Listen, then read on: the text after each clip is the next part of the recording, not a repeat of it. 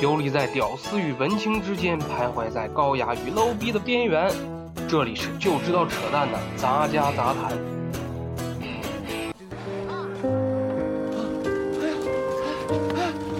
对了，看看，坏了！很快，剑和静气都挤到了这间囚室。那时候我才明白，你打算用什么料补呢？这世上比所有人瞧不起你还难受的机会，就是让所有人同情你。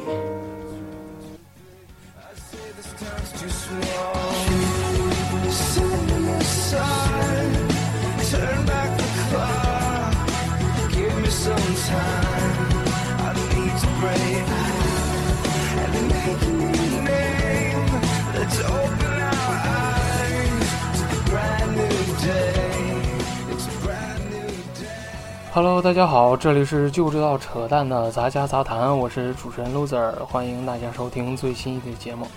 呃，好长时间没更新节目了，真的，好长时间了，有一个月了吧，差不多。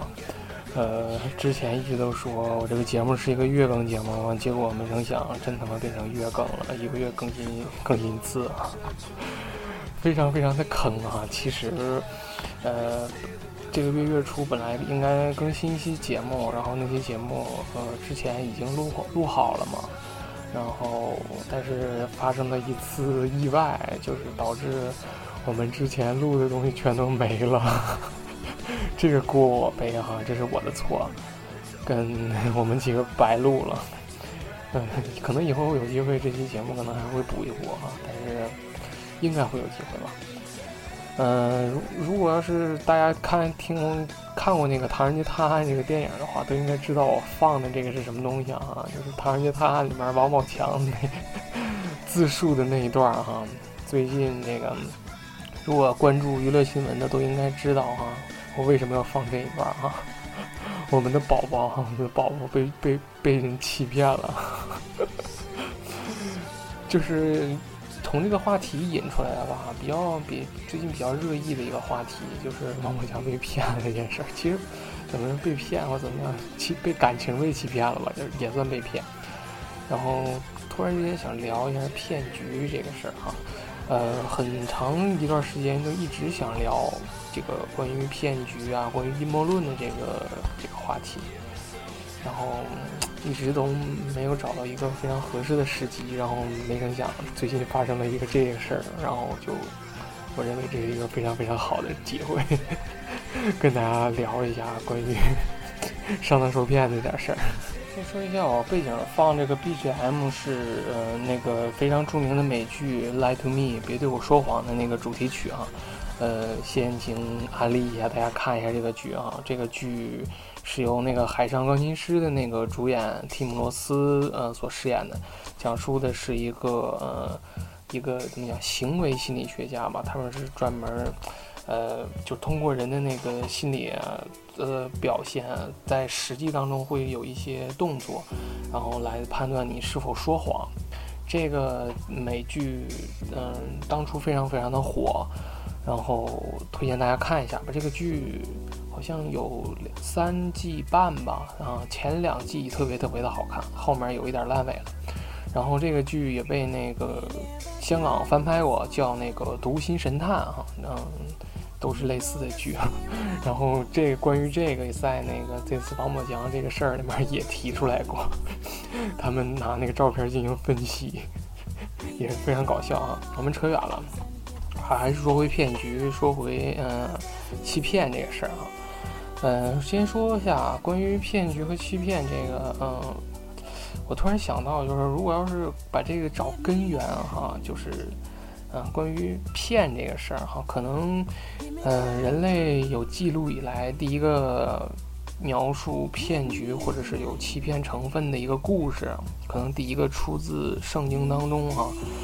嗯，在圣经创世纪当中提到了，就是说，在上帝所创造的伊甸园当中呢，呃，生活着人，上帝创造的，呃，人类的两个祖先啊，亚当和夏娃。呃，说那个在伊甸园当中啊，有一棵啊，能吃了能知善恶的一个一个一个树，这树上长着一个善恶果。就是所说的咱们所说的禁果，也就是一颗苹果哈。然后呢，这个神说呀，就是说你们可以在这个伊甸园里面就是任意的走动，但是唯独不可以吃这个树上的那个果实。然后呢，如果你们吃了呢，你们就会死。然后但是呢，蛇说了呢，说你们吃吧，你们不会死的。然后亚当夏娃就没有经住诱惑啊，然后就吃了那个这个这个禁果，就苹果。然后结果呢，就知道了善恶，知道了。呃，各种各样人类的情绪，然后发现大家都穿着，对大家都光着，感觉好尴尬呀。然后就开始穿衣服，然后上帝就把亚当和夏娃赶出了那个伊甸园。然后就是人们常说呀，就是说这个这个亚当夏娃其实是被那个蛇给蛊惑了，然后吃了那个禁果嘛，然后就其实他是被骗了嘛。但是怎么说呢？嗯，其实到底是谁骗谁呀？对不对？就是上帝还说他们吃了就会死呢。这个事怎么说？就是可以通过这个故事反映出来，就是说，关于骗这个事儿吧，有的时候真的不是说简简单单的，就是有一个单一的，就是说，呃。某个人骗了某个人，就是说他不是单一的，可能用正反、善恶、好坏来区分，有的时候还是需要辩证的来看的。呃，从小啊，就是说家里面就教育着我，就是说从小说不能说谎话，不能骗人，要诚实。然后呢，长大以后呢，发现就是有的时候有些事儿啊，不能太诚实了，就太诚实了容易吃亏。嗯，就说明什么？就是说。你小时候认的认定的一些事情，一些人生观、一些价值观，随着你长大会发生一些变化。呃，不仅让我想起了就是一个故事啊，就是说上学呃那会儿有一篇文章哈，呃出自《搜神记》，那篇文章的名字叫《宋定伯捉鬼》。这个故事我想必大家都应该听过吧？就是讲的是，呃，从前有一个人叫宋定伯，然后他碰见了一只鬼。啊，然后呢，他碰见那个鬼，他不但不怕鬼，最后还把那鬼给卖了，就这么个故事。就是说他碰见这个鬼啊，就是鬼看见他就说，他说他也是鬼，然后鬼说，嗯，那我怎么感觉你比我重呢？然后他说我是新鬼，所以说刚变成鬼了，所以说比你重。哦，这么回事。然后他说他就骗这个鬼说说我是新鬼嘛，就是说我不太知道咱鬼都怕什么东西啊。然后他就说啊说。咱们鬼啊，就怕那个人的那个口水，就是你对我吐口水，我就特别害怕。啊，他说这么回事啊啊，然后他就跟那个 鬼就一起走。然后在过河的时候呢，就是有你他过河有水声嘛，然后那个鬼啊就说说你过为过河为什么有水声啊？他又骗鬼说说因为我是刚刚那个成为鬼嘛，所以说我也不知道啊，是这不怪我。然后他他就把那个。过完河之后，就把那个鬼给扛起来了。把鬼扛起来之后呢，冲那个鬼啊吐吐面，吐吐口水，然后狗鬼就特别害怕。然后他就在过了一个集市的时候呢，把那鬼放下来了，然后让那个鬼变了一只羊，那个鬼就变成一只羊了。然后他就又冲那个狗鬼啊吐吐口水，然后这鬼就变不回来了，就一直是羊了。然后后来呢，他把这个这个鬼变的那个羊呢给卖了。卖了一千一千块钱，然后就给换换钱花了，就这么个故事。就是小时候读这篇文章的时候，就觉得这宋定伯好厉害，也没有觉得他骗人，不是他骗鬼这个事儿是错的。就就是有人讲说你糊弄鬼呢吗？这这就是糊弄鬼呢，就把鬼给骗了嘛。然后还讲啊，就是说在看那个著名的那个四大名著当中啊，有一。有一个非常著名的桥段哈，叫做《空城计》，就是说，呃，诸葛亮就是说空城计嘛，大兵压界，诸葛亮一个兵没有，怎么办？装吧，就装的好像都有兵一样。哎，实际上这也是一种骗人的方法。但是呢，由于他是一个正面形象，他骗人就不叫骗人了，对不对？叫诡计啊，叫计谋。哎，你咱们还得夸他，哎，这人真聪明。你说这怎么说？但你要是放在一个曹操，比如说那种那种人的身上，可能就不是这么评价了，对不对？嗯，然后我们再说一个，就是比较有名的一个骗局吧。然后就说在呃历史上，这据说是真实存在的哈。说在法国有一个叫维克多啊拉斯体格的这么一个人哈，就是传说哈，他是一个著名的一个大骗子。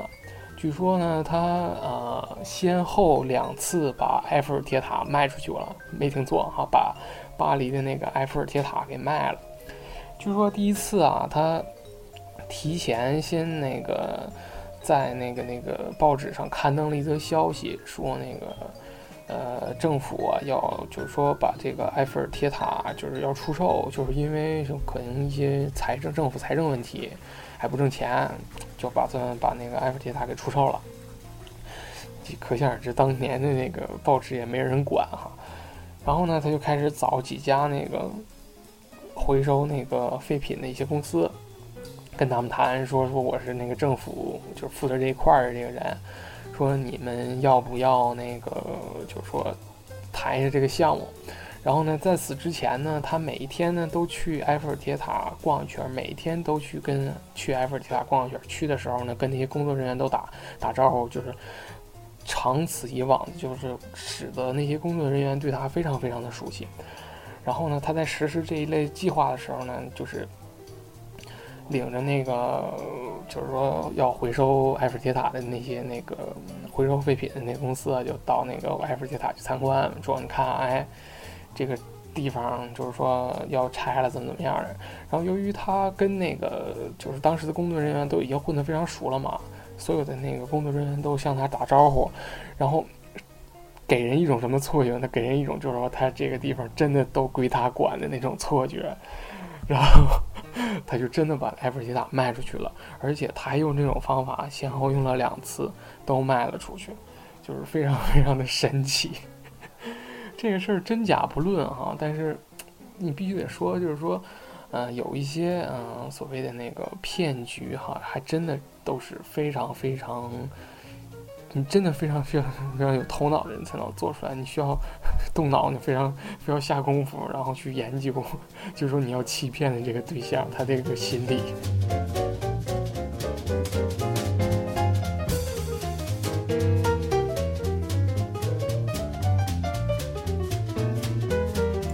嗯，我们接着说骗局哈，要说到骗局，其实最最有名的骗局应该是庞氏骗局了吧？呃，庞氏骗局是国外的叫法，咱们的 叫法可能习惯叫做什么“空手套白狼”或者是什么“拆东墙补西墙”哈，这是一个非常非常形象的说法，特别是“拆东墙补西墙”这句话哈，真的是特别特别的形象。呃，庞氏骗局啊是由一个投机商人，这个商人叫做查尔斯·庞兹啊，他是个意大利人啊，他在美国和加拿大实施的就是骗局。嗯，他实施这所谓这个骗局，简单来说哈，就是说，嗯，他对第一批投资人许下了一个目标，就比如说我三个月能给你百分之呃四十的回报，可能，嗯，再过可能一年能给你百分之百的回报，然后。以此类推，他在找第二批投资人的时候呢，用第二批投资人的钱呢，给第一批的投资人作为回报，然后以此类推，就是说，用后一批的投资人给前一批投资人钱，然后用这种方法呢，开始积累大量的资产，积累积累大量的钱，然后也是骗了越来越多的人。哎，大家一听啊，这个方法。似乎还真的可行，哎，对，这个方法真的非常经典，呃，现在有很多很多那个类似的那个，就是经济上的诈骗，都是以庞氏骗局为最最基础的一个行骗的方法，所以说，嗯，庞氏骗局也被称为骗术之根，嗯，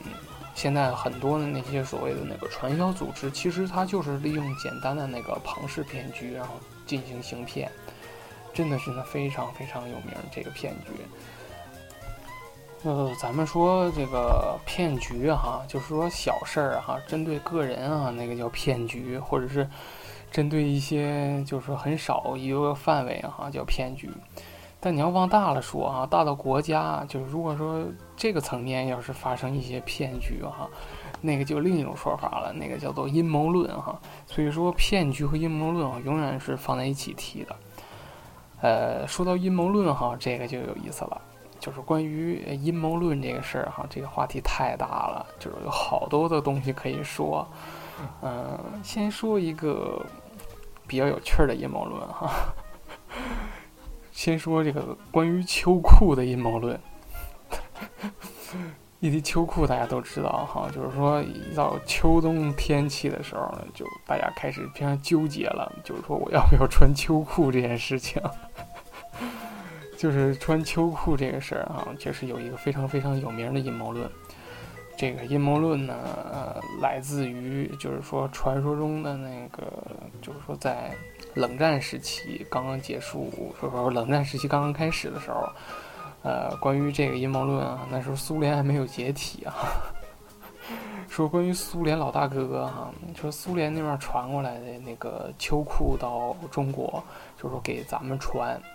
就是怎么说呢？啊，这关于这个阴谋论比较简单的一个说法，就是传说，嗯，有一些那个苏联的那个科学家提出来，就是说如果要是长期的，就是让那个某一个特定的那个种群穿那个秋裤。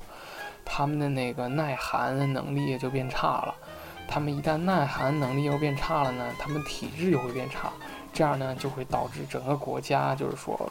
慢慢的走向衰败哈。这个就是阴谋论的那个本质，就是说，他们一定会用一个就是说非常非常复杂的一个方法，达到一个非常非常令人不可思议的目的，这就是阴谋论的本质哈。就是说，传说中是秋裤，就是用来就是 就是西方列强狼子野心，妄图想那个 荒废我泱泱大中华啊！这想要，我们通过秋裤就是种族上进行一些衰减，非常非常有趣哈。但是，后期哈，大家都知道这个秋裤这个是很早很早就有，这个并不是就是苏联传给我们的，什么美国呀，什么那个加拿大呀都有秋裤，甚至包括日本也都有秋裤，嗯，所以说秋裤这事儿啊不用纠结，就冷了你就穿，你知道吗？就是怎么讲啊，谁冷谁知道，你不穿你就冷呗，对不对？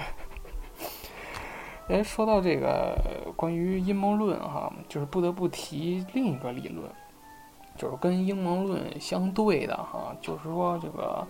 啊奥卡姆剃刀原则。这个奥卡姆剃刀原则怎么说呢？就是说它跟阴谋论正好是相反的。就是说它如果要是你要是相信这个理论呢，阴谋论所有的阴谋论都不成立。它这个奥卡姆剃刀原则主要的简单的说呢，就是说。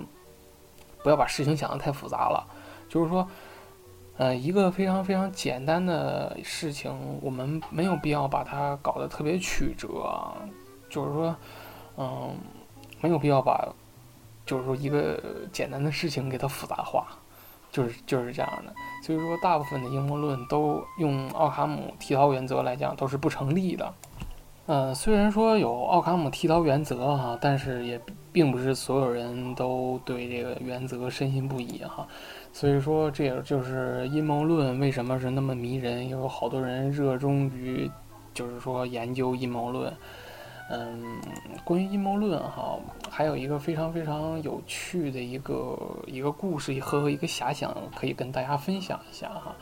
呃，这个故事叫做瓶中大脑哈，它是一个人咱们人写写出来的一个故事啊，但是非常非常值得人思考。这个就是阴谋论的一个算是一个比较核心的一个东西哈，就是猜疑和怀疑哈，就是说有的时候你真的搞不清一些东西。就是说，这个是由呃呃希拉里普特南所写的，他在一九八一年所写的一本书，叫做《理性、真理与历史》，提当中提到了这样一个遐想啊，他就说，嗯，假如说有一个人哈被一个邪恶的科学家实施了一个手术，然后呢，他把这个人这个大脑啊给他整个摘除了。摘除了以后，放到一个充满营养液的一个罐子当中进行进行那个，就是说放在那个罐子里面 养着。然后呢，就是说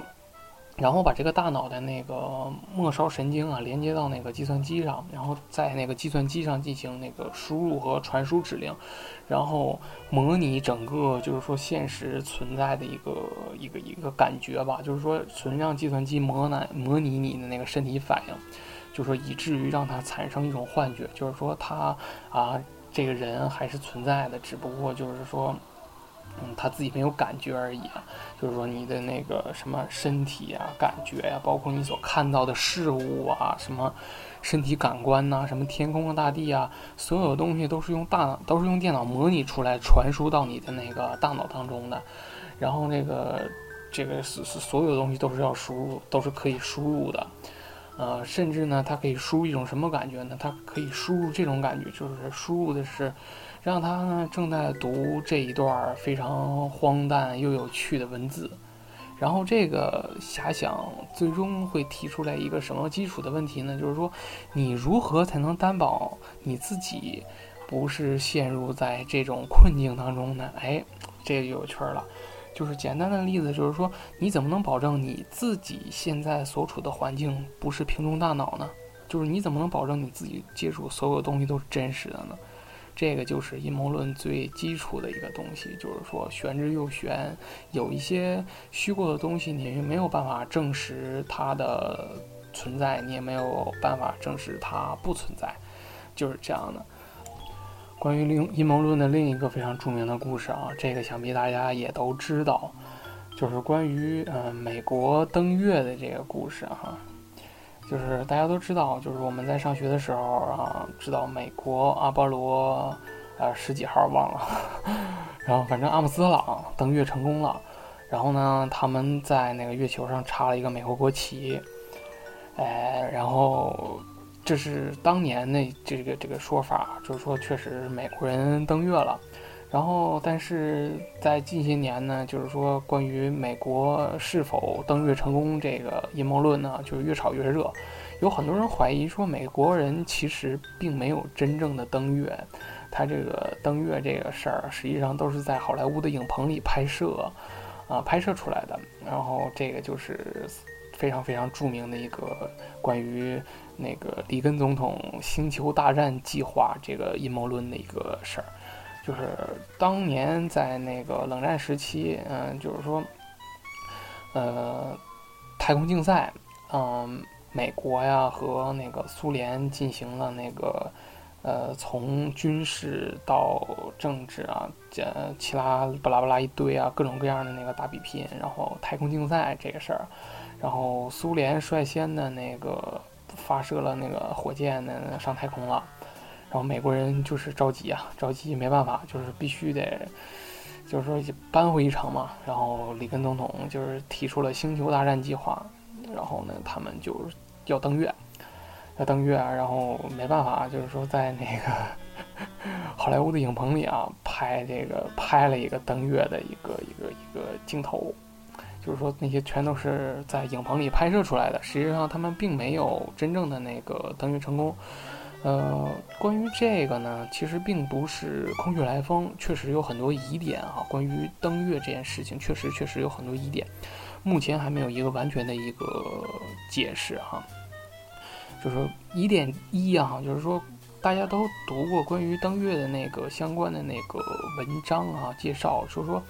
啊，宇航员阿姆斯特朗他在登月之后啊，然后写发过这么一段话，说说这是人类的一小呃，我的一小步，人类一大步嘛。然后还说啊，他先看在在月球上俯视那个地球啊，非常漂亮。然后他看到了那个两个非常非常著名的建筑物哈，一个是中国的长城，一个是那个埃及的金字塔哈。这个是疑点之一。要知道，就是说，长城虽然长虽然大哈，但是你在月球上真正能看到长城的和金字塔的那个。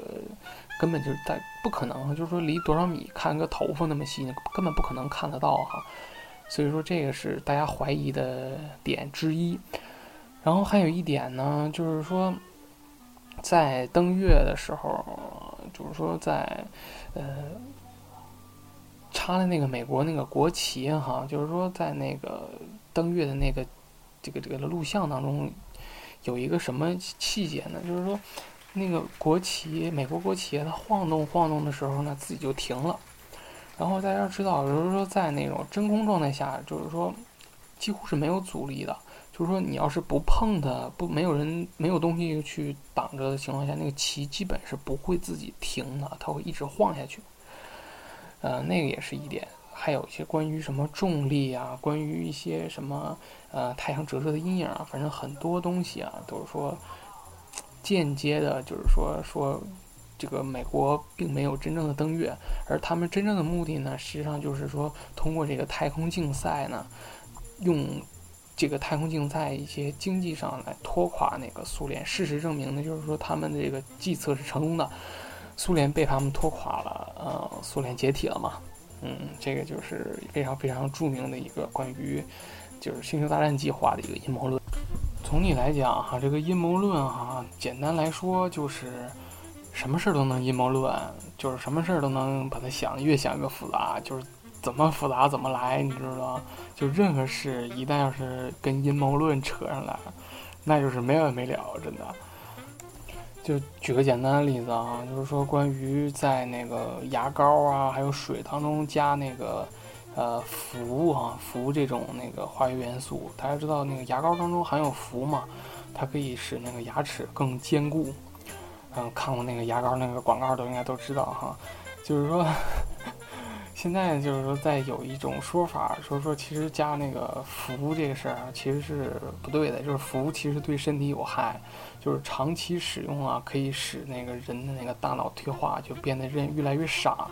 就有人怀疑啊，其实这个是政府故意为之哈，就是想让那个民众的那个大脑越来越笨，变得越来越傻，这样就更好控制哈。这真的这无稽之谈啊，这真的是无稽之谈。这比那个秋裤的那个阴谋论还更扯，真的。嗯，最后跟大家推荐几个关于那个阴谋论和骗局的电影，大家可以看一下，都是非常非常好看的电影。呃，首先跟大家推荐的是由金凯瑞饰演的著名的那个那个电影《楚门的世界》哈，那个电影真的是超级经典，就是说可以说是阴谋论爱好者的最爱哈。呃，还有一部电影叫做《心理游戏》哈，那部电影是非常非常的经典。嗯，好了，差不多本期就到这里了。嗯，最后还是需要说一声哈，嗯，宝强你辛苦了，我们下期再见，拜拜。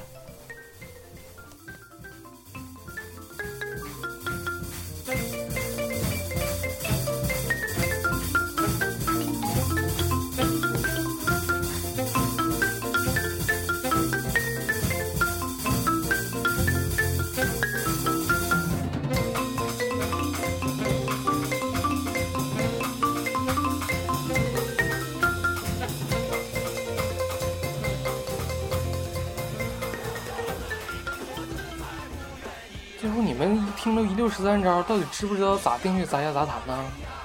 哎，大哥上哪订阅去？啊，是这样。现在呢，我们杂家杂谈